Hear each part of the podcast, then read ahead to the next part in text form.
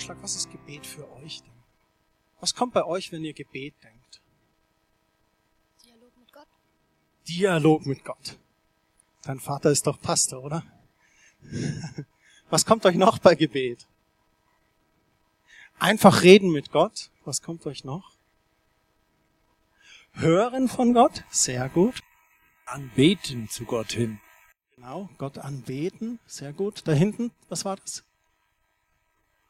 Zur Ruhe kommen. Herr, ich suche deine Nähe im Getöse dieser Welt. Genau. Ja.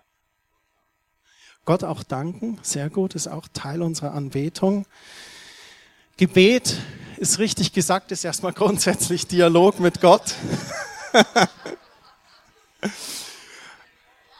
Alles andere, was ihr gesagt habt, ist auch richtig und kommt heute noch. Meine Güte, wie kommen wir heute zu so einem richtig ernsthaften Bibelstudium? Nein, nein, Gott liebt es, wenn wir Spaß haben. Es ist ein, ein Dialog, ein Gespräch von Person zu Person, ein Austausch auch von Gedanken und Worten oder vielleicht Bildern auch, wie Christian gesagt hat, Gott anzubeten. Ich sag Gott meine Gedanken, wie sehr ich ihn schätze, wie ich ihn liebe, wie ich ihn anbete. Oder dann auch zu empfangen, wie Lothar gesagt hat, zu hören von Gott. Und oftmals ist es auch einfach so ein Hilferuf. Und das finde ich so klasse. Das Stoßgebet lehrt uns eine Sache, die sehr wichtig ist. Gebet braucht nicht viele Worte, aber da kommen wir nachher noch dazu. Ich bin überzeugt davon, dass Beten unser ganz natürlicher Lebensstil sein soll. Ich glaube, Gott sehnt sich auch danach, dass unser Gebetsleben natürlich ist, dass wir uns da nicht verkrampfen oder das als Pflichttermin wahrnehmen. Und er sehnt sich danach, dass wir das Beten bei ihm genießen. Gebet sollte für uns ein Genuss sein. Gebet darf auch nie so zum gesetzlichen Ritual oder zur leblosen Tradition werden. Gott wünscht sich nicht, dass wir so eine tote Religion mit Ritualen und Tradition haben, die, sondern er wünscht sich so eine ehrliche, von Herzen kommende Beziehung von uns. Also nicht so diese Pflichtübung oder ein Runterleiern von Wortphrasen. Und versteht mich da bitte nicht falsch. Ich habe auch viele Gebete mir notiert. Ich liebe gut formulierte Gebete, die ich dann auch gern mal bete. Ich habe heute auch noch ein Gebet für euch mit dabei zum Beten. Aber es geht darum, dass da unser Herz drin steckt. Das ist nicht so, vielleicht habt ihr euch selber schon mal erwischt, und du fängst du, ja Vater, ich danke dir für diesen Tag, danke, dass du diesen Tag gemacht hast, dass du mich liebst, danke, dass mein Herz schlägt, danke, dass du meine Frau und meine Kinder bewahrst, gib deinen Engeln Befehl über sie und meine Familie und über alle in Quelltor, Herr. Herr, ich danke dir, dass du mein Versorger bist und so weiter. Und das sind so alles so Sachen, die uns vielleicht in unserem täglichen Gebet begegnen.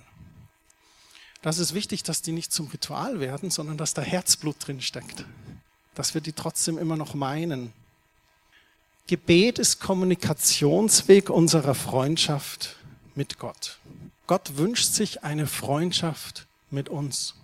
Er hat in der Bibel einige Menschen sogar Freund genannt, die ihn sehr ernsthaft gesucht haben. Er wünscht sich, sich mitzuteilen in unserem Gebetsleben.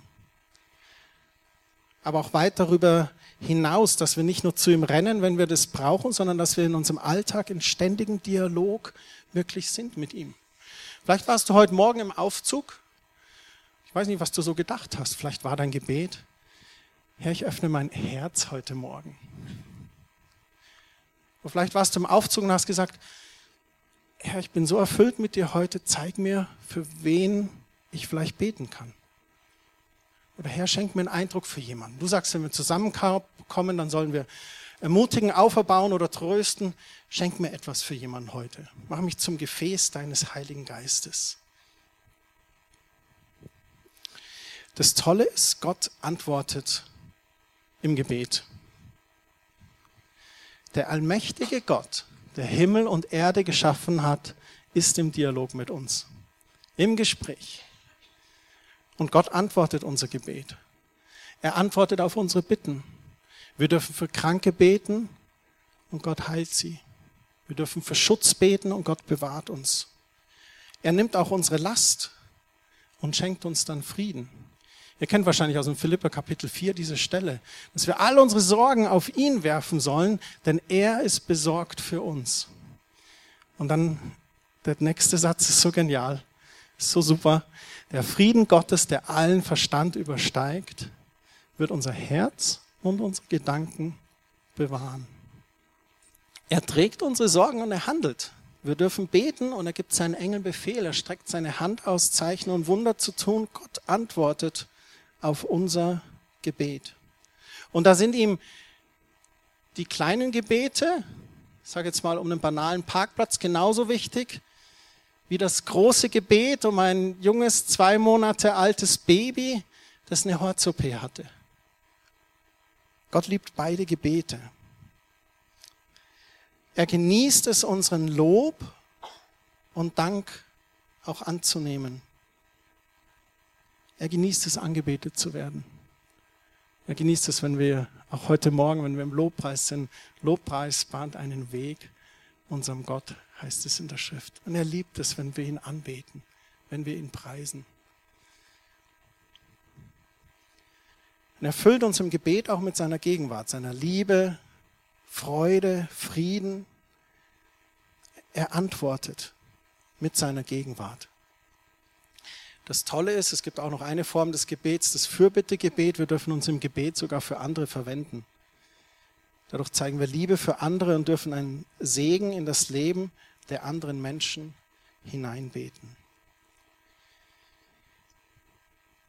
Drei grundsätzliche Dinge zur Einfachheit des Gebets. Das Beten verlangt keine besondere Sprachbegabung oder Bildung. Das lässt sich ganz allein daran schon festmachen, dass wenn du einen unbegabten, ungebildeten Person hast, die zu Jesus sagt, Jesus, ich bitte dich um Vergebung, komm in mein Herz. Ich möchte Buße tun, sei du der Herr in meinem Leben. Gott tut eins der größten Wunder in dem Herzen dieser Person. War kein kompliziertes Gebet, war nicht wohlgeformt, war keine große Sprachbegabung. Beim Gebet geht es um diesen Austausch zwischen Gott und um uns. Das ist ein natürliches Gespräch. Man kann deshalb beim Beten eigentlich auch keine Fehler machen. Ja, wie betet man denn richtig? Das lernst du im Gebet.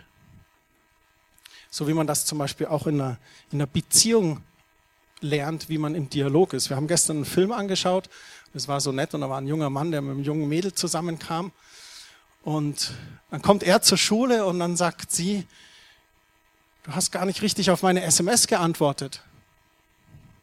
Dann hat er gesagt, doch habe ich doch, hab doch geschrieben, okay. Dann hat sie gesagt, ja, so ein paar Herzchen oder Kreuze für Pussys oder irgend sowas würde der Beziehung vielleicht mehr Geschmack geben. Sagt er, okay, mache ich beim nächsten Mal. Die Kommunikation ist, ist Wachstum und auch unser Gebet, das wächst ganz, ganz natürlich, das darf ganz natürlich wachsen. Wir müssen uns nicht verkrampfen, wie bete ich oder was bete ich jetzt falsch. Matthäus 6, Vers 5, da im ganzen, also in Matthäus Kapitel 6, da ist in der Bergpredigt, spricht Jesus auch noch über das Vaterunser, das er so als Beispiel gibt, wie man beten kann bete das Vaterunser auch in der Ökumene gemeinsam mit Leuten oder wir haben auch schon zusammen das Vaterunser gebetet. Aber ich sehe es auch als Anleitung, wie man beten soll. Dein Reich komme. Okay, wir sollen beten, dass sein Reich kommt. Und da kann man sich mit diesen drei Wörtern auch mal ein bisschen länger auseinandersetzen, als nur so als Form. Aber davor sagt er so ein paar Sachen. In der neuen Genfer Übersetzung steht als Überschrift wahre und falsche Frömmigkeit beim Beten. Und das ist so ein Begriff, fromm sein oder fromme Christen. Ja, was ist jetzt wirklich fromm? Und in der neuen Genfer Übersetzung haben die Übersetzer gesagt, es gibt so wahre und falsche Frömmigkeit beim Beten und darüber redet Jesus hier. Und da sagt er, wenn ihr betet, macht es nicht wie die Heuchler, die sich zum Gebet gern in die Synagogen und an die Straßenecken stellen, um von den Leuten gesehen zu werden. Ich sage euch, sie haben ihren Lohn damit schon erhalten. Du musst Gott mit deinem Gebet nicht imponieren. Schon gar nicht den Menschen um dich, um dich herum. Sei einfach du selbst und verstell dich nicht. Nun hat unser Gebetsleben natürlich Potenzial zu wachsen. Die meiste Zeit meines Gebetslebens verbringe ich damit, Gottes Wort zu beten. Bibelstellen, die mir den Willen Gottes zeigen und die ich verinnerlicht hat, die ich glaube, wo ich Gott vertraue, dass die wahr sind. Und so bete ich ganz oft sein Wort. Gottes Willen zu beten und seine Verheißungen. Ich glaube, Gottes Wort zu beten ist eine wunderbare Sache im Gebet. Deswegen ist es, glaube ich, auch wichtig, dass wir sein Wort kennen, damit wir seinen Willen kennen und diesen beten können. Doch darf man da nicht in die Falle tappen, dass es unsere wohlgeformten Gebete sind, die überzeugen. Oder es uns imponiert, wenn einer aus dem Johannesevangelium drei Verse im Gebet auswendig sagen kann und man denkt, boah, wie hieß die Überschrift? Wahre und falsche Frömmigkeit. Vielleicht ist es die einzige Bibelstelle, die er kann, weil die ihn mal so ergriffen und begleitet hat. Beten verlangt keine besondere Sprachbegabung oder Bildung. Man darf wachsen, einfach im Beten. Beten verlangt auch nicht viele Worte. In Matthäus 6, Vers 7 heißt es dann weiter, beim Beten sollt ihr nicht leere Worte aneinanderreihen, wie die Heiden, die Gott nicht kennen. Sie meinen, sie werden erhört, wenn sie viele Worte machen.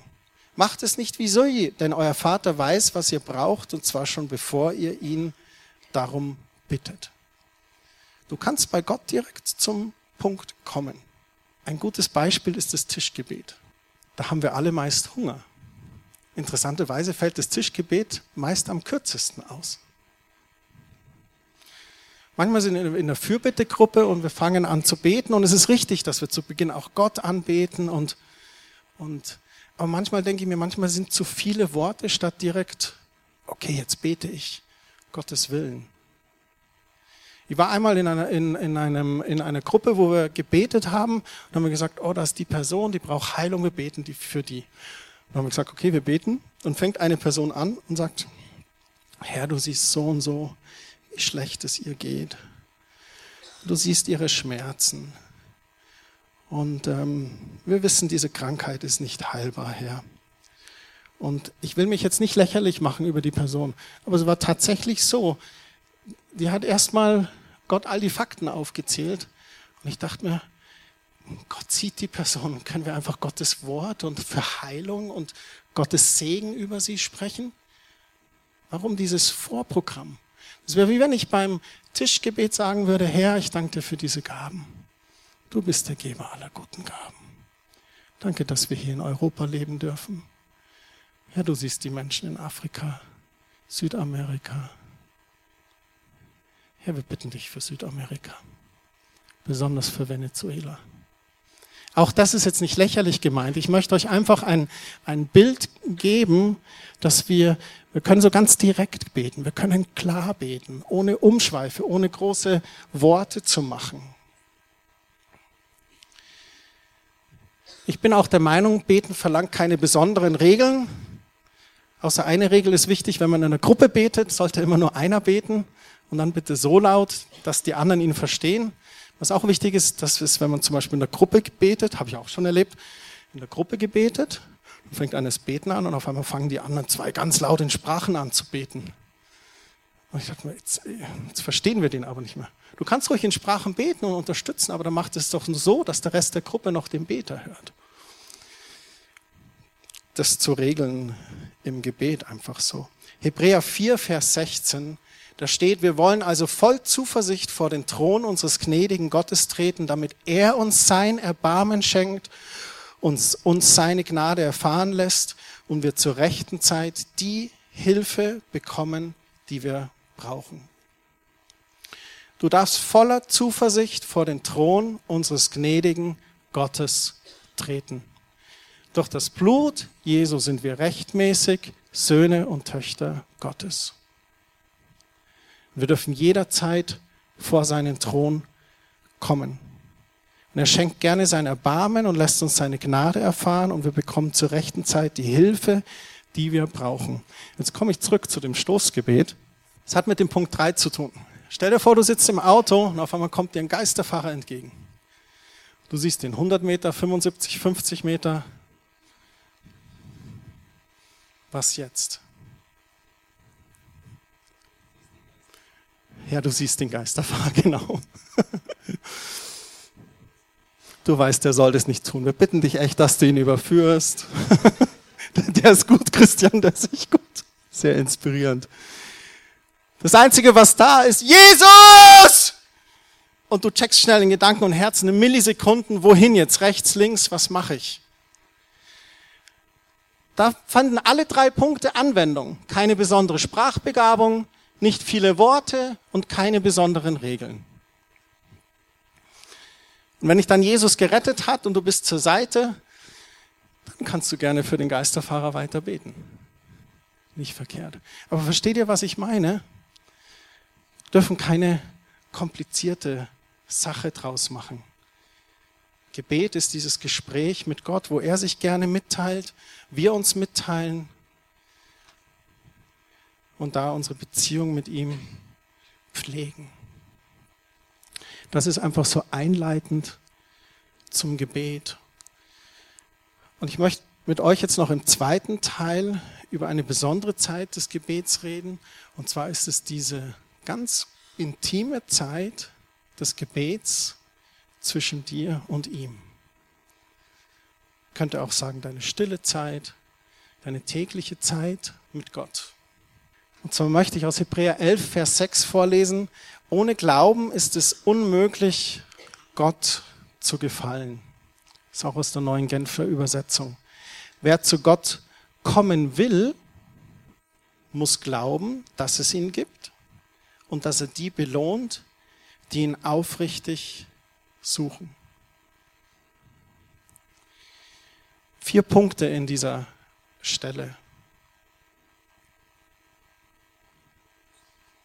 Wer zu Gott kommen will, wollen wir zu Gott kommen? Ja. Wir wollen zu Gott kommen. Wer zu Gott kommen will, der muss die folgenden Dinge glauben. Glauben heißt ein Vertrauen darauf, dass etwas ist, was du vielleicht nicht sichtbar siehst. Oder Vertrauen auf eine Zusage, die sich vielleicht noch nicht erfüllt hat. Wenn du Gott, zu Gott kommen willst, dann musst du glauben erstmal, dass es ihn gibt. Das ist Fakt, sonst würde ich nicht zu ihm kommen. Und dann das Zweite, dass er die belohnt. Also nicht nur, dass er ist, sondern er belohnt. Der Gott, den wir suchen, der belohnt, wenn wir zu ihm kommen. Er belohnt die, die ihn aufrichtig suchen. Wer zu Gott kommt, muss darauf vertrauen, erstens, dass er existiert und dass er dich auch belohnt, wenn du zu ihm kommst, wenn du ihn ganz aufrichtig suchst. Könnt ihr jetzt auch sagen, anderes Wort für aufrichtig, authentisch oder ehrlich oder mit offenen Armen. Einfach du selbst. Ich bin überzeugt davon, dass wir so ständig im Dialog mit Gott sein können. Ich erlebe das jeden Tag, zu jeder möglichen Tageszeit, bei den verschiedensten Beschäftigungen.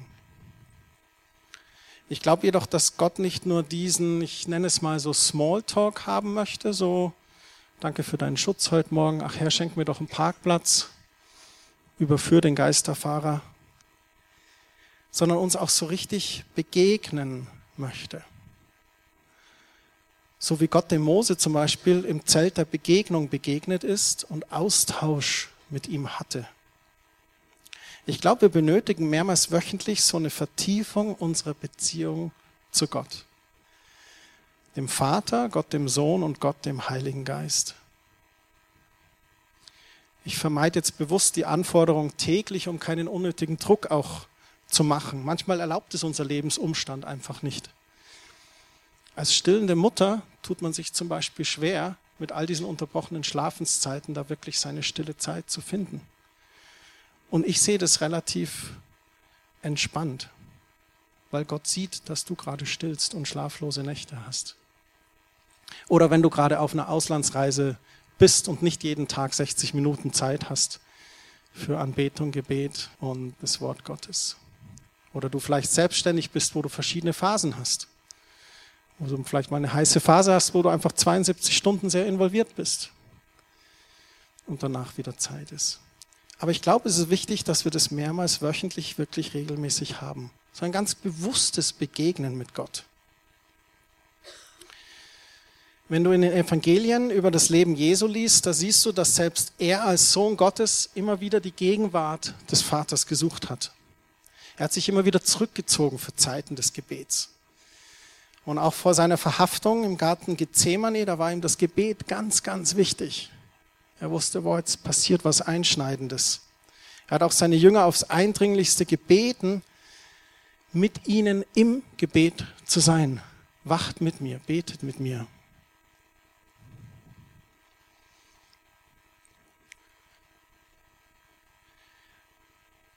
Ich glaube, wir müssen uns ganz bewusst auf den Weg machen, wenn wir diese lebensverändernde und faszinierende und bereichernde Nähe Gottes erleben wollen. Ohne Suchen gibt es kein Finden. Und wenn wir Gott nicht wirklich finden, dann entwickelt sich keine Beziehung, keine Leidenschaft für ihn, keine Nähe zu ihm. Leidenschaft und Beziehung entsteht in seiner Gegenwart. Diese Suche nach Gott, die hört auch nie auf. Das ist eine lebenslange Suche. Und wenn man mal Geschmack bekommen hat, dann will man auch noch mehr suchen. Das ist wie wenn du sagst, oh, ich gehe jetzt unter die Goldgräber und dann gehst du zu Roberto Beach in Aschheim oder so mit deinem Detektor. Dann findest du so deine erste Goldmünze. Und wenn du den ersten Schatz gefunden hast, wow, okay, hier ist vielleicht noch mehr. Wenn du Gott geschmeckt hast, dann hast du so viel mehr Hunger nach ihm und machst dich gerne auf die Suche.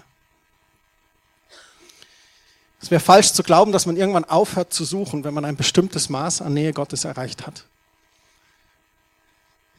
Wir Christen, wir stehen, glaube ich, unser Leben lang in der Herausforderung, gegen gewisse Strömungen vorzugehen.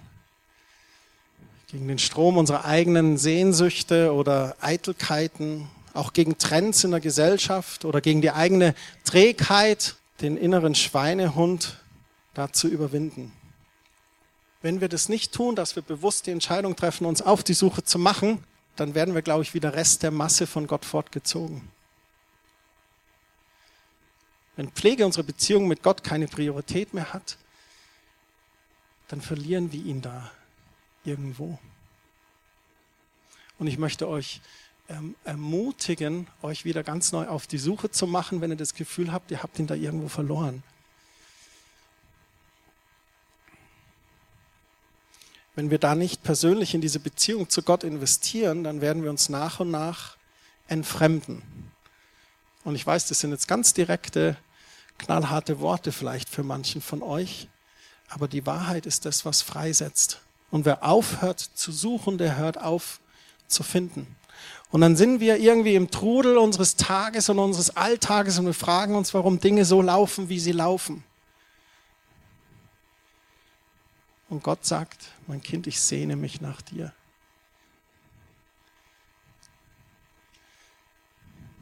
Pflege meine Beziehung, pflege die Beziehung mit Gott, dass sein Segen fließen kann. Ich habe gesagt, ich habe ein Gebet für euch mitgebracht. Ihr könnt es dann auch wie immer im, im Internet auf den Notizen lesen.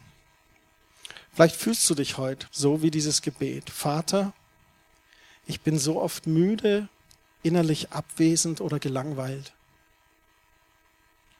Mir fehlt die Leidenschaft und Faszination in meiner stillen Zeit. Aber ich kann ohne dich nicht sein. Ich will mich aufmachen und dich suchen. Ich möchte meine Unlust überwinden und mich immer wieder auf den Weg in deine Gegenwart machen, um dir zu begegnen. Bitte ziehe mich durch die Kraft des Heiligen Geistes in deine Gegenwart. Nimm mich an die Hand und führe mich in deine Gegenwart.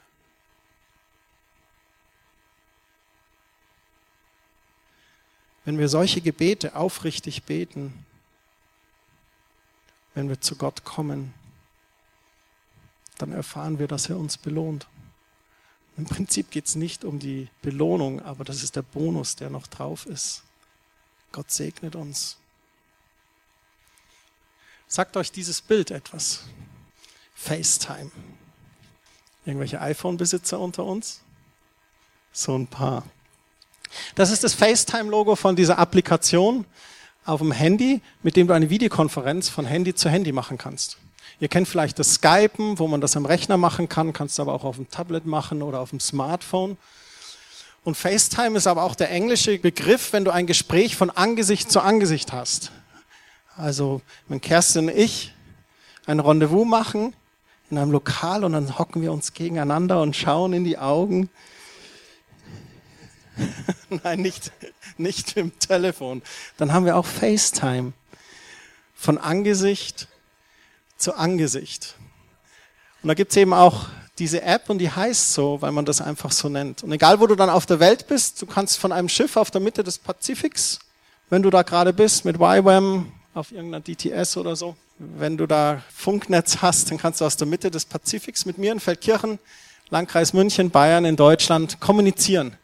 Können wir FaceTime haben, von Angesicht zu Angesicht. Du bist auf der anderen Seite der Erde und bist da auf einem Schiff und der Satellit verbindet uns. Man kennt diesen Begriff auch aus der Wirtschaft oder Politik, wenn du zum Beispiel eine hochgestellte Persönlichkeit treffen möchtest.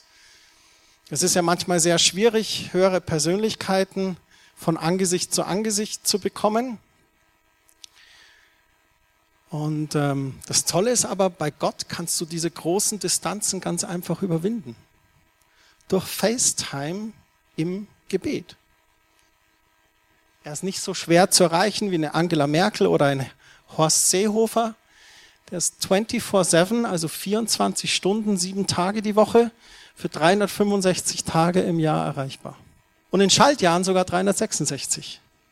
Ich habe mir bei der Vorbereitung heute Morgen habe ich mir noch so vorgestellt, stell dir vor, der Vater, der Sohn und der Heilige Geist sitzen an Silvester zusammen und reden so über das vergangene Jahr ja, wie war es denn so mit der FaceTime? Ja, viele Bereiche ganz gut, Deutschland ganz stark, Australien müssen wir noch ein bisschen dran arbeiten. Aber so, ja, wie viele Gebete konnten wir beantworten und so. Ja, wie wird denn nächstes Jahr? Oh, nächstes Jahr ist ein Schaltjahr. Oh. Alle Arbeitnehmer sagen sofort, oh, ein Tag mehr arbeiten. Wisst ihr, was Gott, glaube ich, sagen würde zum Sohn und zum Heiligen Geist? Ein Schaltjahr? Stark. Dann haben wir einen Tag mehr, wo wir FaceTime genießen können. Mit unseren Söhnen und Töchtern. Kam mir so als Gedanke, ist jetzt nicht unbedingt biblisch. Abschließend möchte ich das noch sagen, weil ich das erwähnt habe. Mose war ein Freund Gottes oder Freund Gottes genannt. Das ist mir sehr sympathisch, weil Mose nicht perfekt war. Gott geht es nicht darum, dass Menschen perfekt sein müssen, um sie als Freund zu nennen. Gerade gebrochene, schräge oder keineswegs perfekte Menschen, die manchmal eine haarsträubende Vorgeschichte haben oder einen ziemlich holprigen Lebenslauf, die finden oftmals eher Zugang zu Gott, weil ein zerbrochenes, weiches Herz formbar ist bei Gott. Die, die alles im Griff haben, tun sich oftmals sehr schwer in ihrer Gottesbeziehung weil manchmal das Herz wie Stein ist. Es läuft ja. Aber Gott hat diesen Mose erwählt, ein Mann, der einen Mord verübt hat. Und im zweiten Buch Mose wird beschrieben, wie Gott mit seinem Freund Mose im Zelt der Begegnung redete. Nicht aus der Ferne, sondern in absoluter Nähe, was eine Freundschaft kennzeichnet. 2. Mose 33, 11. Der Herr sprach mit Mose von Angesicht zu Angesicht, wie Freunde miteinander reden. FaceTime mit Gott. Klasse. Und können wir jederzeit haben. Ab ins stille Kämmerlein, Tür zu, Handy aus. Du und Gott und die Bibel. Paulus spricht in seinem Brief an die Gemeinde in Ephesus ebenfalls von dieser Nähe. Er sagt, weil Christus sein Blut für euch vergossen hat, seid ihr jetzt nicht mehr fern von Gott, sondern habt das Vorrecht, in seiner Nähe zu sein. Es ist ein Vorrecht, in seiner Nähe zu sein, ein Privileg, teuer erkauft durch das Blut Jesu. Lasst uns das genießen und seine Nähe suchen. Jakobus fordert uns dazu auch noch auf. Er sagt, sucht die Nähe Gottes, dann wird er euch nahe sein. Ich wünsche uns, dass wir unser Gebetsleben als ganz natürlichen Lebensstil wahrnehmen. Dass wir ehrlich und direkt mit Gott im Dialog sein können, dass wir das auch den ganzen Tag über machen. Dass es ein Dialog von Herz zu Herz ist. Und ich wünsche uns, dass wir aber auch diese besonderen Zeiten der Nähe Gottes suchen. FaceTime mit Gott. Wo wir mal ganz bewusst Zeit reservieren und mal runterkommen. Okay, Gott, jetzt bin ich wirklich für dich da.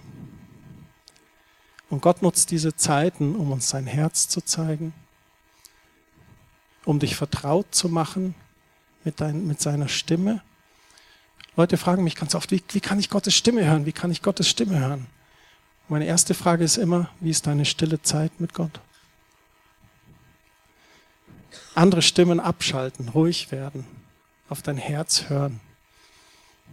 Und Gott offenbart dann sein Herz und teilt sich dir mit. Gott spricht mit dir über den Plan, den er für dein Leben hat, über die Berufung, die er auf dich hat. Er zeigt dir Geheimnisse aus dem Wort Gottes. Eine Schriftstelle, die du nie wirklich begriffen hast. Auf einmal sagt Gott, so, Boah. Und wieder ein Schatz gefunden mit deinem Detektor. Eine Goldmünze aus dem Wort Gottes offenbart. Es ist ein Privileg, FaceTime mit ihm zu haben. Die Frage ist nicht mal, ob wir Zeit einräumen, sondern die Frage ist, wie und wann. Das Ob stellt sich gar nicht. Wie und wann. Vater, ich danke dir. Ich danke dir, dass du uns durch das Opfer Jesu zu Söhnen und Töchtern Gottes gemacht hast. Und dass du uns ein Vorrecht gebracht hast, dass wir in deine Nähe treten dürfen. Wir sind geheiligt durch das Blut des Lammes. Und Herr, wir wollen in diesem Dialog mit dir sein. Durch die Woche. Ich bin so überzeugt davon, dass du mit uns sein möchtest, dass deine Stimme uns leiten möchte in unserem Alltag dort wo wir sind mit unserer Arbeit, wo wir sind in unserem Zuhause, auch als Hausfrau und Mutter, wo wir sind mit unseren Kindern, wo wir sind mit unseren Nachbarn. Hilf uns im Dialog mit dir zu sein, von dir zu hören und das, was du sagst, auch auszustreuen, Salz und Licht zu sein, online zu sein mit dir, Gott, verbunden mit der Stimme des Heiligen Geistes. Und Herr, hilf uns, wo wir ganz bewusst diese Zeiten nehmen, wo wir dich suchen. Zeig uns, wie und wann wir Raum schaffen für die Begegnung mit dem lebendigen Gott. Und lass es uns auch wirklich Kraftquelle sein. Lass es ein Genuss für uns sein, wo wir deinen Herzschlag spüren, wo du dich mitteilst und wir uns mitteilen dürfen. Geh du mit uns den Rest der Woche. Gib deinen Engeln Befehl über jeden Einzelnen, auch die, die heute nicht da sein können. Und sei du mit uns diese Woche. Amen.